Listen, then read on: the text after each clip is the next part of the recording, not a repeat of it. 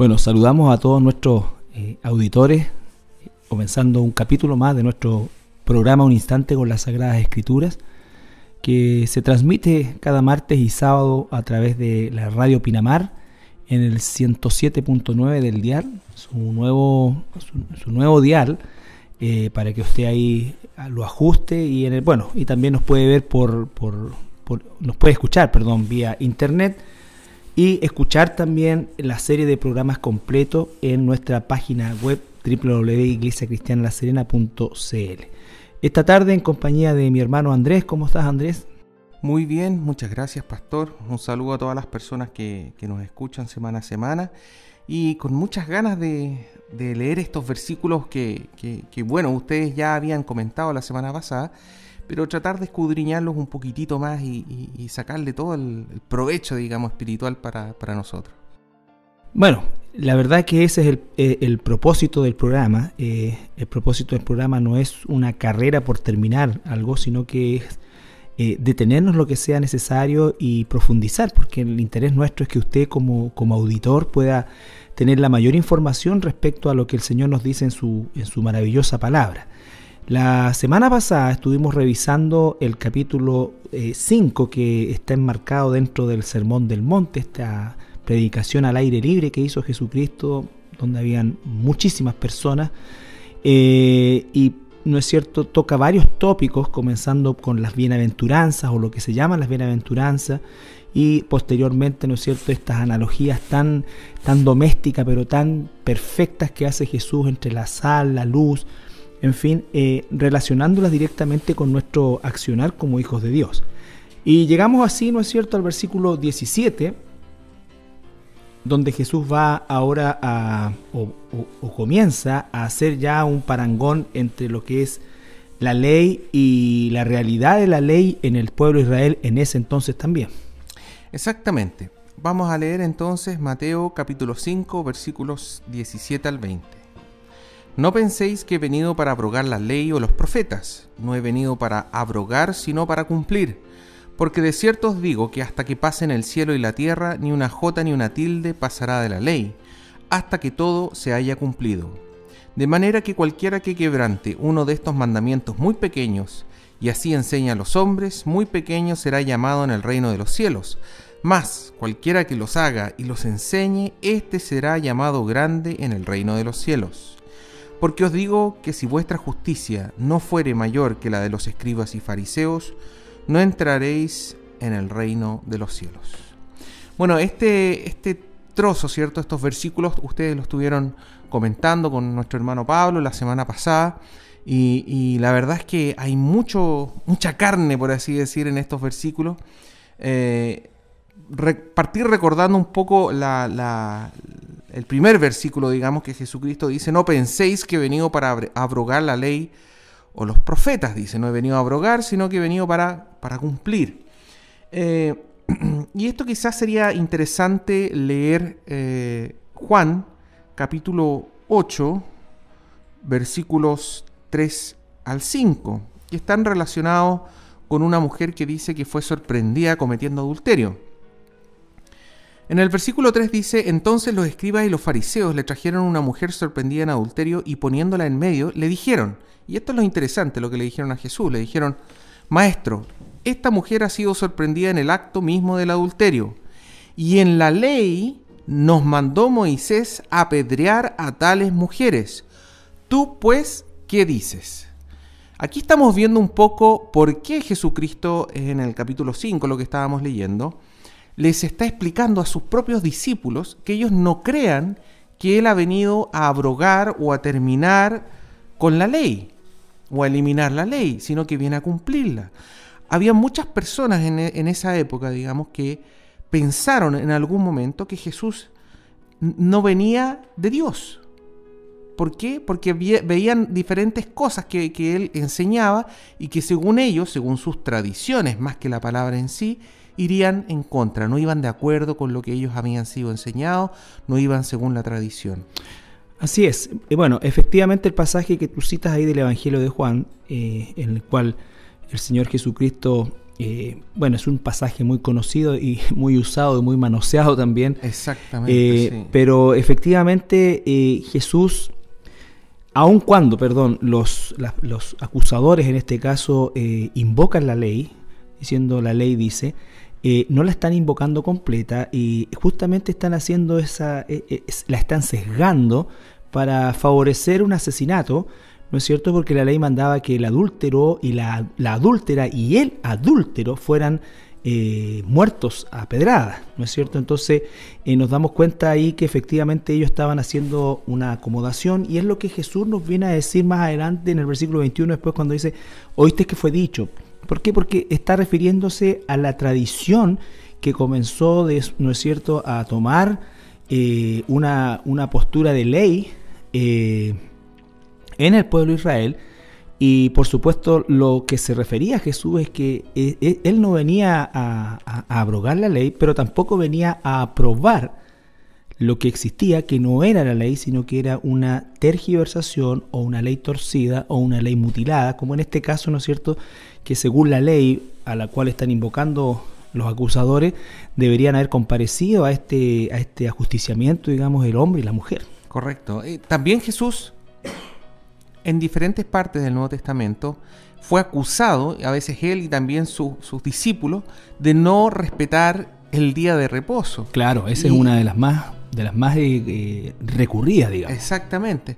Entonces, tenemos bastante claro que Jesús quiere que sus discípulos no duden en que él y la ley van, van tomados de la mano, por así decir, están completamente de acuerdo, no quiere que no haya ninguna mala interpretación al respecto. Eh, y él luego, ¿cierto?, empieza a hablar de que la ley no va a cambiar, ni una J, ni una tilde, un poco lo que hablaron la semana pasada, ¿cierto? Esta J que es la letra más pequeña, la tilde que es como un apóstrofe, es como un acento, algo que le cambia a veces el significado de algunas palabras. Es decir, o sea, la J es la Aleph, la primera, y la tilde es, la más pequeñita, la, que es la Yod, como, como decías tú.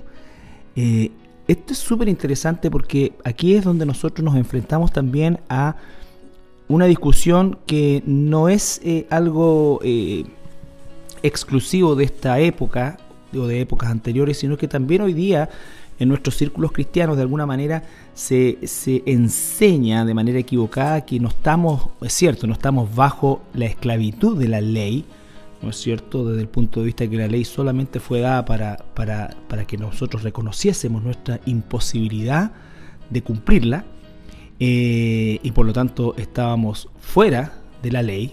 Eh, y hoy día, ¿no es cierto? Nosotros hablamos mucho o escuchamos hablar muchas veces de que ya no estamos bajo la ley, sino que estamos bajo la gracia o que ya la ley no corre, que solamente hoy día es gracia. Pero las cosas no están separadas. Exactamente. Eh, porque en, la, en, la, ley hay gracia y en la gracia hay ley. O sea, no, no, no, están separando los mandamientos. La, la, gracia es que Jesucristo la cumplió y nos la imputa, ¿no es cierto?, a nosotros de una manera sobrenatural.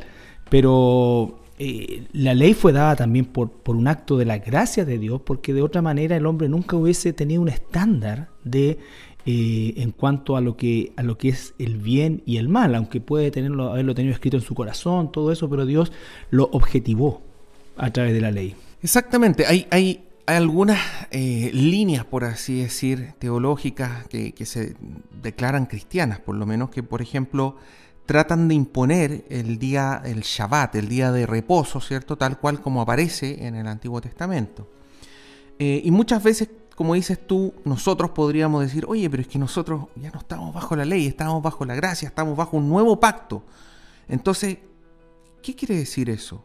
¿Acaso hay algunas leyes que sí, hay otras leyes que no? Bueno, en el Antiguo Testamento, ustedes vieron la semana pasada que habían sobre 300 leyes, ordenanzas, ¿cierto?, que aparecen en el Antiguo Testamento. Y sin embargo, nosotros vemos que claramente en el Nuevo Testamento hay muchas de ellas que no se cumplen, no se exigen. Por ejemplo, tenemos todo lo que tiene que ver con los sacrificios de animales en el templo. Todo lo que tiene que ver con el ir al templo tres veces al año, ir a Jerusalén tres veces al año. Y ojo que ya no hay templo desde el año 70 después de Cristo, ¿cierto? Que ya no, no existe un templo propiamente tal. Eh, ¿Qué pasa con el tema de la circuncisión? ¿Qué pasa con el tema de la alimentación? O sea, la cantidad de leyes era pero enorme.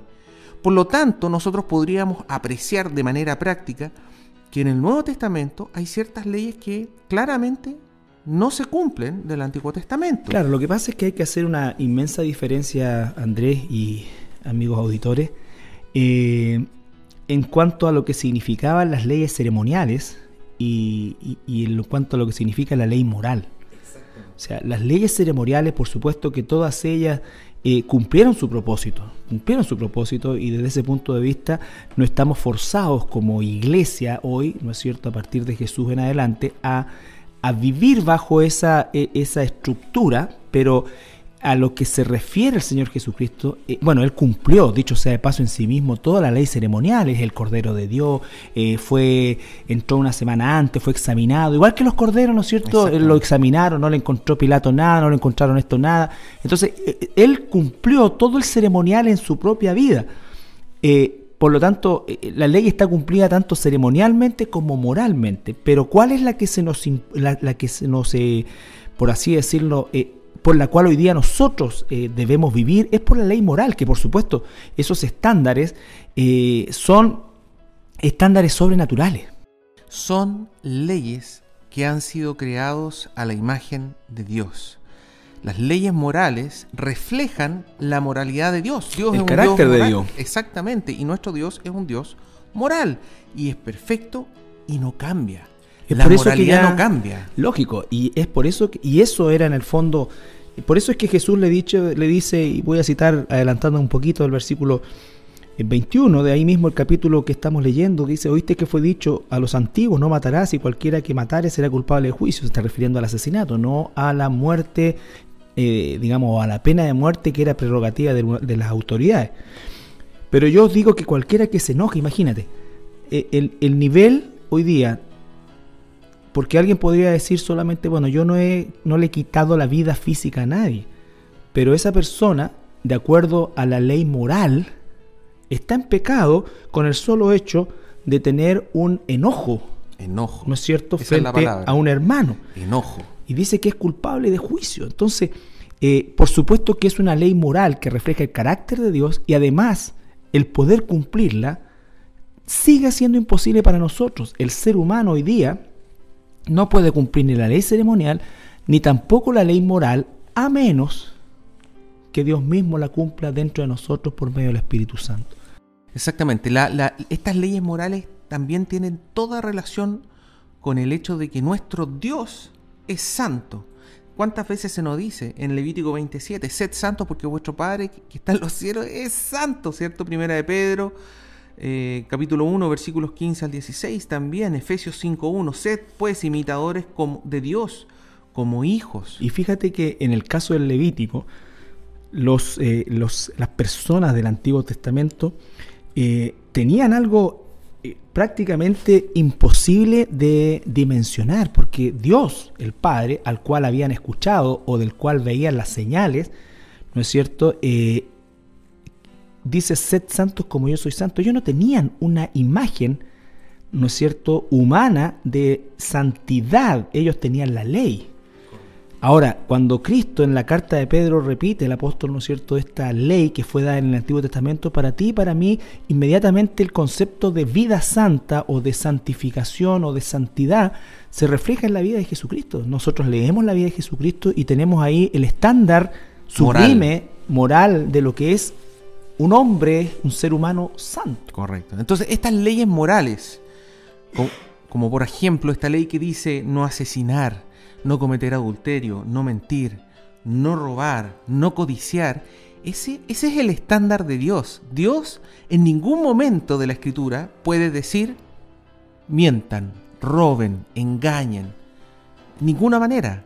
¿Por qué? Porque Dios es santo, ayer, hoy y siempre. Esa, esa, estas leyes morales son absolutamente inmutables, no pueden cambiar. ¿Por qué? Porque Dios también es inmutable. Entonces, la pregunta viene, esta ley, esta ley y los profetas a las cuales hace mención Jesús, ¿a qué se refiere? Y eso lo podemos encontrar en el libro de Mateo, un poco más adelante, capítulo 7, versículo 12. ¿Qué te parece si vamos a la pausa musical y volvemos al regreso y comenzamos con esta, este segundo bloque? Bien, estamos de regreso después de la pausa musical y bueno, Andrés iba a comenzar a leer el capítulo 7 de Mateo. Sí, Mateo capítulo 7, versículo 12 nos aclara un poco qué es lo que estaba hablando Jesucristo cuando hablaba del tema de la ley y los profetas. Y dice, así que todas las cosas que queráis que los hombres hagan con vosotros, así también haced vosotros con ellos, porque esto es la ley y los profetas. Claro, lo resumen dos mandamientos después. Exactamente. Entonces, básicamente, ¿a qué se refiere Jesús con el tema de que ni una J ni una tilde va a cambiar, ¿cierto? Se está haciendo referencia a estas leyes morales y particularmente la ley moral que está relacionada con el amor, con el amor hacia el prójimo, en hacer hacia el otro lo que yo quiero que me hagan a mí. El apóstol Pablo en Romanos 13, Romanos 13, versículos 8 al 10, también nos profundiza un poco en la misma línea. Romanos 13, versículos 8 al 10 dice, no debáis a nadie nada, sino el amaros unos a otros, porque el que ama al prójimo ha cumplido la ley. Y después detalla, porque no adulterarás, no matarás, no hurtarás, no dirás falso testimonio, no codiciarás y cualquier otro mandamiento. En esta sentencia se resumen, amarás a tu prójimo como a ti mismo. El amor no hace mal al prójimo, así que el cumplimiento de la ley es el amor. Entonces, básicamente aquí nos está aclarando un poquitito a qué se refiere Jesús con el tema de que ni una jota ni una tilde van a cambiar que Jesucristo ha venido a cumplir la ley y los profetas. No se refiere a todas estas leyes de tradiciones, ¿cierto? De unas leyes que podríamos decir de rituales del Antiguo Testamento, de cosas que iban a ser símbolo de lo que iba a venir, sino que Jesucristo se refiere a las leyes morales que son eternas, que son perpetuas y que no van a cambiar, así como nuestro Dios también es inmutable.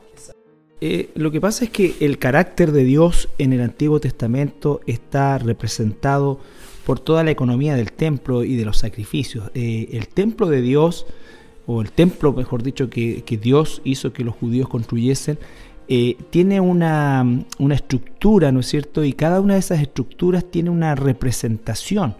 Pero obviamente lo, más sublime, ¿no es cierto?, significaba ese lugar santísimo donde no había acceso más que para el sumo sacerdote.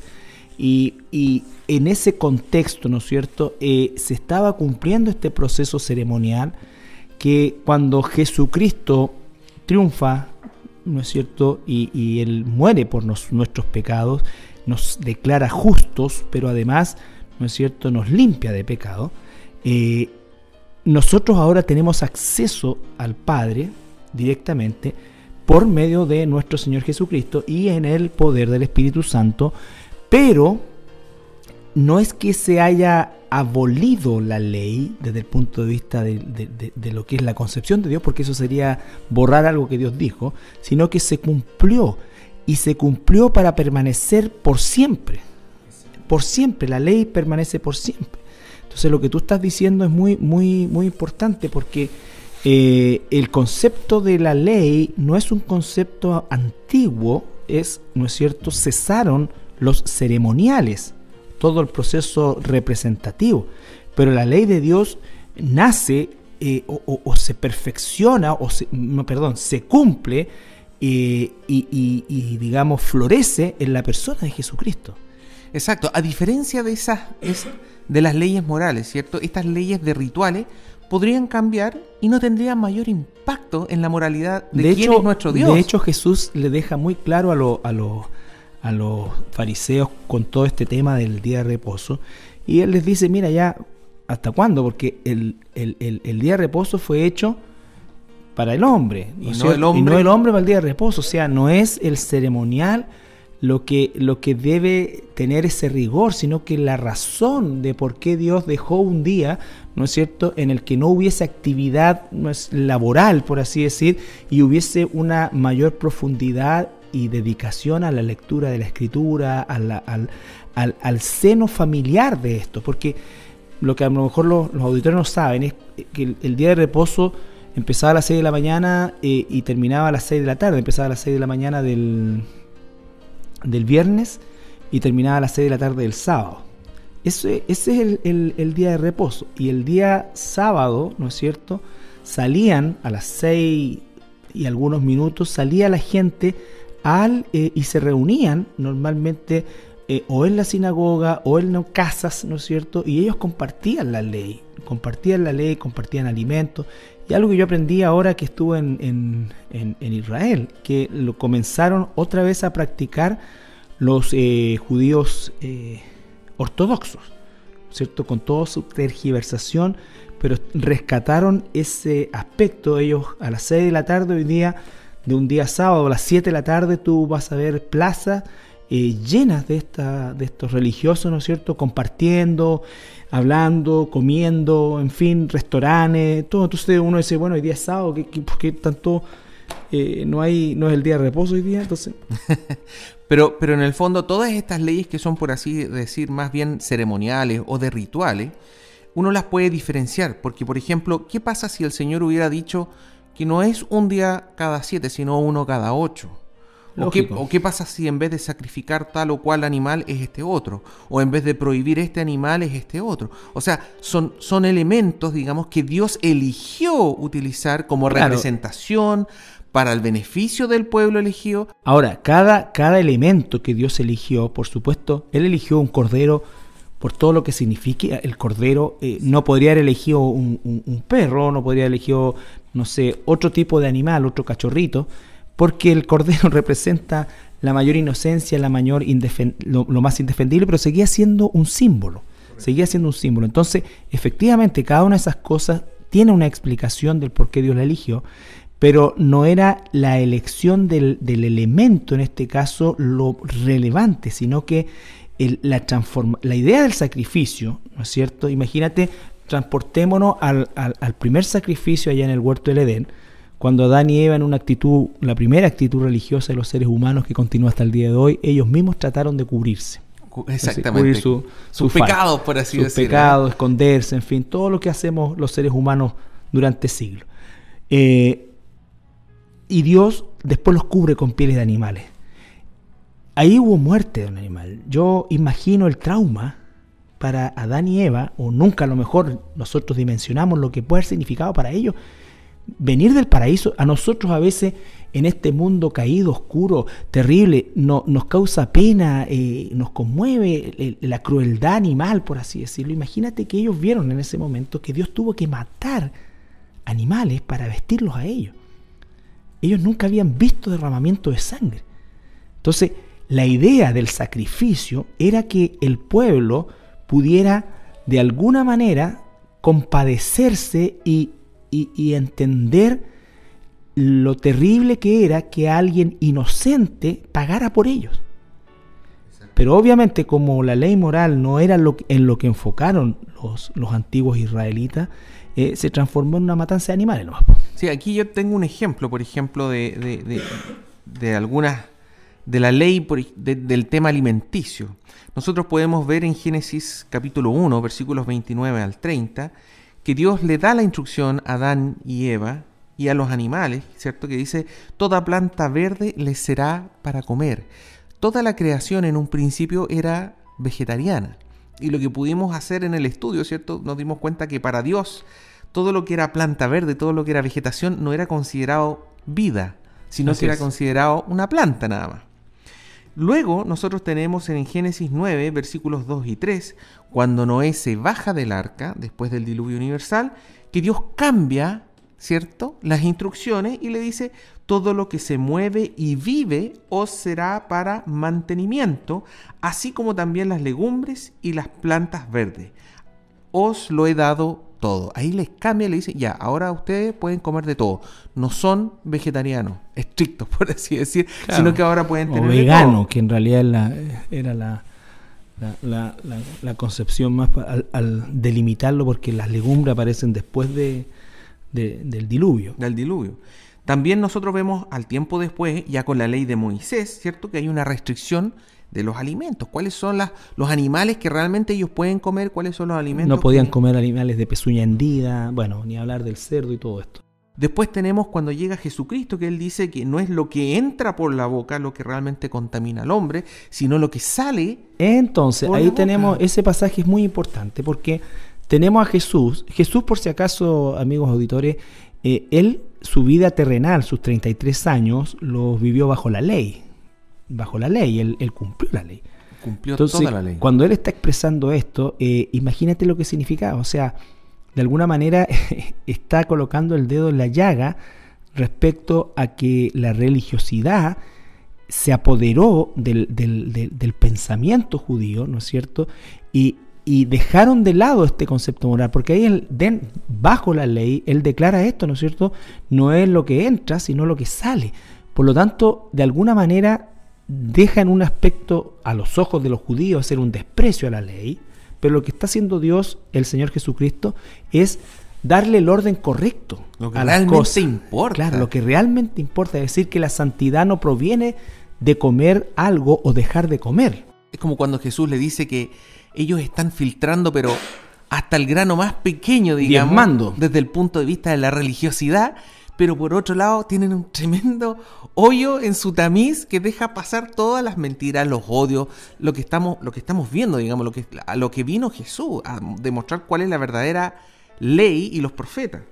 Pero después seguimos nosotros en Romanos 14, que el apóstol Pablo, ¿cierto?, da todo el capítulo 14 para demostrar, digamos, que en realidad Dios es mucho más que el comer y el beber, y que el que no quiera comer algo, que lo haga para la gloria de Dios, el que no quiera beber algo, que lo haga para la gloria de Dios, y el que lo hace, también que lo haga para la gloria de Dios, que no estemos menospreciando al que come o al que no come.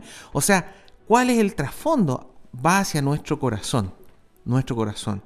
Y por último en Colosenses 2, 16 y 17, ¿cierto? Que también nos dice que nadie nos juzgue por la comida, la bebida, los días de fiesta, los días de, luna. luna, nueva o también los días de reposo. O sea, está súper claro. O sea, entra en el, en el, en el propósito de, de, Dios en el Nuevo Testamento y es interesante lo que tú nombras porque Pablo era un hombre eh, aventajado incluso en la ley a, sus contemporáneos y Dios usa un instrumento eh, tan torcido por la tradición como Pablo para transformarlo en un hombre que predica absolutamente la gracia de Dios, pero la gracia de Dios no es incumplimiento de la ley, la gracia de Dios es la imputación de, ese cumplimiento a nuestras vidas por medio del Espíritu Santo. Entonces el apóstol Pablo está claramente estableciendo una nueva forma o mejor dicho, la verdadera forma. La verdadera forma que se perdió con las tradiciones Con las tradiciones. Y, él, y, no, y la verdadera forma en que un cristiano debe hoy día discernir y tomar decisiones. La palabra dice, el mismo Pablo dice que todo me es lícito, pero no todo conviene. Y estamos hablando, por supuesto, amigos auditores, eh, en, en, términos de, de, de, lo que, porque estamos hablando de una norma moral. O sea, alguien nos puede decir, yo eh, no sé. ¿Puedo robar? ¿Puedo robar? No, es lícito. No, no, eso es pecado. No, es cierto? Eh, eh, está hablando Pablo, ¿no es cierto?, que dentro de las cosas que nos son permitidas en la soberanía de Dios y en su palabra, ¿no es cierto?, tenemos libertad, tenemos libertad. Entonces... Debemos tener discernimiento. Discernimiento, exacto. ¿Por qué? Porque nosotros tenemos que saber que muchas veces se asocia al cristianismo con una serie de, costumbres, tanto en la vestimenta, en la alimentación, en fin, en, el largo de pelo de las mujeres, en el pintarse, no pintarse. Entonces, tantas cosas que realmente son un atentado al cumplimiento de la ley que Jesús hizo. Porque tal como lo dice en Gálatas, eh, habiendo sido salvados por la gracia, ahora están viviendo por las obras. Entonces, cada yo lo que quiero transmitir es que es sumamente grave tener una concepción de esas características porque de alguna manera al imponer esto o al creer que estas cosas, ¿no es cierto?, de alguna manera favorecen mi relación con Dios per se, ¿no es cierto?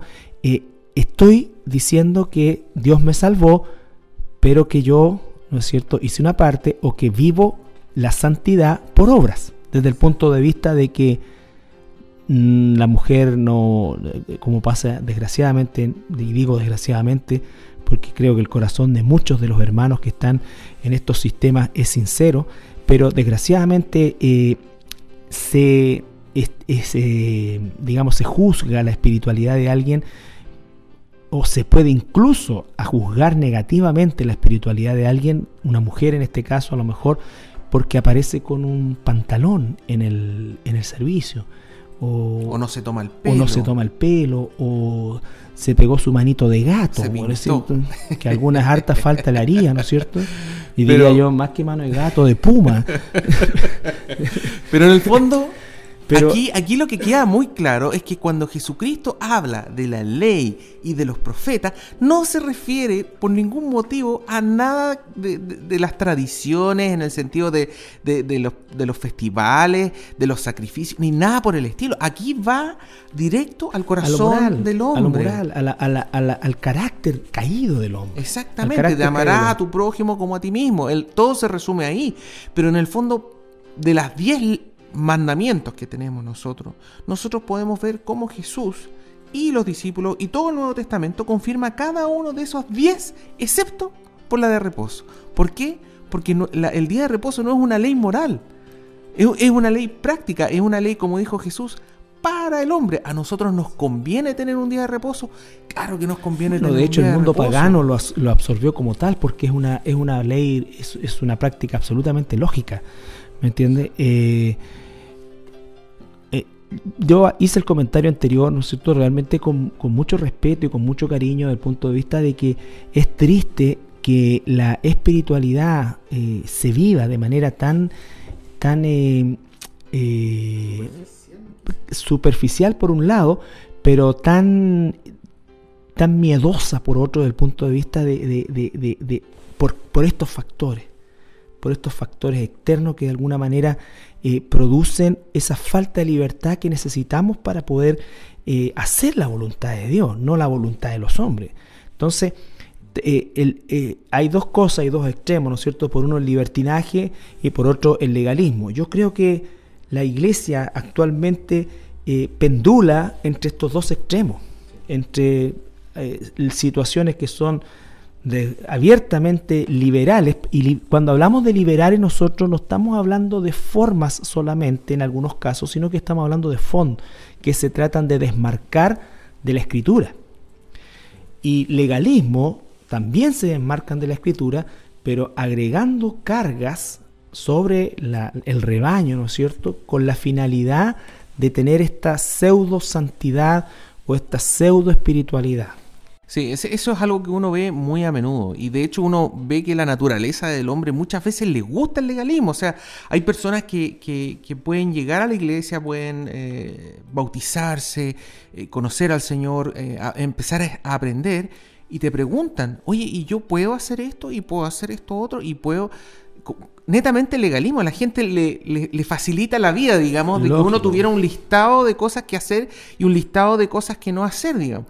Pero lo que el Señor Jesucristo quiere y lo que Dios quiere en nuestros, es trabajar en nuestros corazones. La santidad no consiste en seguir una serie de, de, legalismos, sino que lo que consiste en la santidad es cambiar nuestro corazón. El legalismo es tan, eh, eh, tan eh, estéril, podríamos decir, como lo que es el, cualquier ateo que tenga un grado de moral, ¿no es cierto? Un ateo puede decir yo no voy a, comer tales cosas porque me, me, hacen mal a la salud o no voy a hacer tal cosa porque me puede traer esta consecuencia. O sea, él está tomando una decisión entre comillas conveniente, pero eso no significa que es espiritual. Él no dice no voy a meterme con otra mujer porque amo a Dios y no quiero ofender a Dios, sino que no me voy a meter con otra mujer porque no quiero tener lío, no quiero tener problemas, no quiero enfermarme, no quiero, no quiero ese tipo de cosas.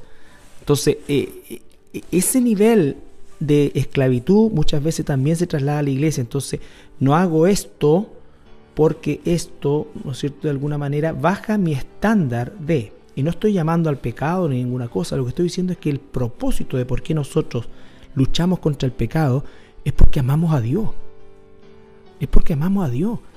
Porque mientras más conocemos a Dios, más le amamos, más nos damos cuenta de nuestra pecaminosidad y más queremos escapar del pecado. Pero no porque cumpliendo o no haciendo algo en particular, yo voy a ser más o menos espiritual. Yo me restringo, porque una cosa, ¿no es cierto? No, el legalismo no es decir quiero ser santo, el legalismo no es abstenerse eh, de, cosas que, pueden resultar perjudiciales para, para, mi proceso de santidad porque tengo que hacerlo. El legalismo es no creer que el, el legalismo es creer, ¿no es cierto?, que hacer esas cosas, ¿no es cierto?, o no hacer esas cosas me acerca a Dios. Eh, no, sé cómo explicarlo. Es, pero... un, poco, es un poco como, como después Jesús les, les explica y les dice, ustedes escucharon que, que dice, no matarás pero va mucho más allá, como decías tú, cuando le dice, si tú odias a alguien, has pecado porque en tu corazón has matado a esa persona, digamos. Entonces, el legalismo es el actuar físicamente. lo que quiere el Señor es trabajar en nuestros corazones. Claro, para que esa actuación física sea producto de una transformación interna, no solamente de un acto restrictivo externo. Ahora, eh, diría yo que el, la gracia, eh, la gracia anula la obra, pero no anula el esfuerzo. Debemos esforzarnos en la gracia de Dios, dice la palabra, ¿no es cierto? Y ese esforzarnos es porque amamos a Dios, aun cuando sabemos que estamos caídos y que vamos a tener una lucha espiritual hasta que el Señor nos lleve a la glorificación, pero la gracia no anula el esfuerzo. La gracia lo que hace es no considera las, las, las obras como instrumento de, pero nosotros nos esforzamos en esa gracia, como dice la palabra, porque queremos agradar a aquel que nos amó primero, a aquel que nos rescató de las tinieblas a la luz, a aquel que nos sacó del camino al infierno y nos puso camino al cielo. Entonces, es un concepto de gratitud que lo hemos tratado de transmitir, o sea, en el corazón de un cristiano todo lo que hace tiene. Por eso es que dice para la gloria de Dios. Yo me he encontrado con personas que a veces dicen, bueno, pero fíjate que Dios es, realmente eh, eh, narcisista porque todo es como para su gloria, todo para Él, para Él, para Él. Eh, y la verdad que no es eso. Lo que es es que efectivamente es que la inmensidad de Dios, la gratitud a Dios es, es hace que todo lo que tú hagas, todo lo que tú digas o dejes de hacer, si no nace de del deseo sincero de, dar gloria a nuestro Dios, puede transformarse en legalismo. Puede transformarse en legalismo. Y, eso ha sido en el pasado, ha ocurrido hoy en día y va a seguir ocurriendo en el futuro. Nuestra tendencia natural a promover el legalismo, a fijarnos en estos detalles. Así como nosotros en el Antiguo Testamento teníamos estas leyes, por así decir, de, de sacrificio, de festivales, que fueron completamente eliminadas en el Nuevo Testamento, Nuevo Testamento sí tenemos algunas, por así decir, mandatos, ¿cierto? Simbólicos, como puede ser el bautizo, como puede ser la cena del Señor. Ahí hubo cambios. Nosotros podemos ver, claro, esos cambios. Pero no, no es legalismo. No se trata de que si yo no recibo la cena del Señor, ya pierdo la santidad. O, o si yo por ese motivo trato de bautizarme, pero por a ese motivo no puedo ese día o, tengo algún problema que no me puedo bautizar y pierdo la santidad. la salvación. la salvación. Aquí lo que quiere el Señor, ¿cierto? Es un símbolo de nuestra muerte junto con Cristo a través del bautizo, que soy un nuevo ser, que he nacido de nuevo. Es todo un símbolo y las personas y eso depende del corazón de la persona. Aquella persona que el mismo Señor lo dice, porque el bautismo en la carta de Pedro no consiste en mojar el cuerpo, sino pedir a Dios una conciencia nueva, limpia. Exactamente. O sea, ¿para qué es el bautismo? Esa persona que se niega a bautizarse, por ejemplo, después de varios años, uno diría, bueno, ¿y qué hay en su corazón? ¿Por qué no quiere bautizarse? Y ahí uno dice, bueno, esa persona, ¿quién sabe si será cristiana? Porque si su corazón le dice que no quiere hacerlo, que quizás se avergüenza de hacerlo, de dar un testimonio frente a los demás, pucha, el Señor dice, aquel que se avergüence de mí... Yo me avergonzaré de él delante de, mi Padre que está en los cielos. Entonces, ahí nosotros vemos que realmente lo que quiere el Señor es trabajar permanentemente en nuestros corazones. Y que Él quiere que se cumpla esta ley y los profetas, que es cumplir el mandamiento máximo, que es amarse los unos a los otros como Él nos amó, como nosotros queremos que, nos hagan en nosotros, también nosotros debemos actuar en los demás. Además que como todas las personas son creadas a imagen de Dios, cuando yo amo al prójimo, también estoy amando a Dios. También estoy cumpliendo esos primeros cuatro mandamientos que tienen que ver con amar a, tu Dios con todo tu corazón, con toda tu mente, con toda tu alma, con toda tu fuerza, digamos. Cuando yo amo al prójimo, también estoy cumpliendo eso. Y es, bueno, eh, vamos a ir a la siguiente pausa musical y al final ya venimos con el último bloque del programa. Bien, hemos regresado ya de la pausa musical y estamos entrando al último bloque a las reflexiones finales, a poder de alguna manera eh, hacer una, una conclusión de todo lo que hemos estado eh, revisando, que es bastante amplio, es muchísimo más amplio que todo lo que hemos visto, pero sin embargo eh, generar en, en, ustedes, nuestros auditores, la, la, el deseo, ¿no es cierto?, de escudriñar mayormente la escritura, porque a veces es muy fácil, y estoy hablando ahora a los cristianos, eh, es muy fácil decir, bueno, ya no estamos bajo la ley o no estamos bajo esto o ahora es la gracia, la ley ya no existe. Entonces, a veces lo decimos porque lo hemos escuchado, lo repetimos, ¿no es cierto? Pero nosotros no tenemos eh, realmente los argumentos que nos den también esa, esa solidez para nuestra fe, ¿no es cierto?, de lo que estamos diciendo. Así es. Y bueno, retomando un poco lo, lo que estábamos leyendo, Mateo 5, versículos 17 al 20, podemos entender de mejor manera el versículo 20 cuando Jesús dijo, porque os digo que si vuestra justicia no fuere mayor que la de los fariseos, que la de los escribas y fariseos, no entraréis en el reino de los cielos. Porque realmente en, ese momento, ¿cierto? Los escribas y fariseos eran considerados muy, muy justos porque ellos estaban muy apegados a la ley. Pero lo, lo que nos está diciendo acá Jesús es que no es los rituales, no es el legalismo lo que busca el Señor. Lo que busca el Señor es que nosotros seamos santos, que tengamos un corazón transformado. que Él busca la misericordia hacia el prójimo, el amor hacia el prójimo, el arrepentimiento hacia nuestros pecados. Eso es lo que busca el Señor, trabajar en nuestros corazones. Y si eso no lo encuentra el Señor en nosotros, no vamos a entrar al reino de los cielos. Nosotros debemos tener un corazón constrito, arrepentido y entregado al Señor. Por eso es que eso solamente lo produce el Espíritu Santo en nosotros. Eh, una persona sin el Espíritu Santo puede perfectamente aparecer con, eh, con muchas obras, con, con, habiendo cumplido muchas cosas, pero el que examina los corazones, como dice la palabra, es el Señor. Y si Él no encuentra realmente esta raíz sobrenatural en nosotros de, de querer el bien de los demás, aun cuando los demás quieren el mal para nosotros.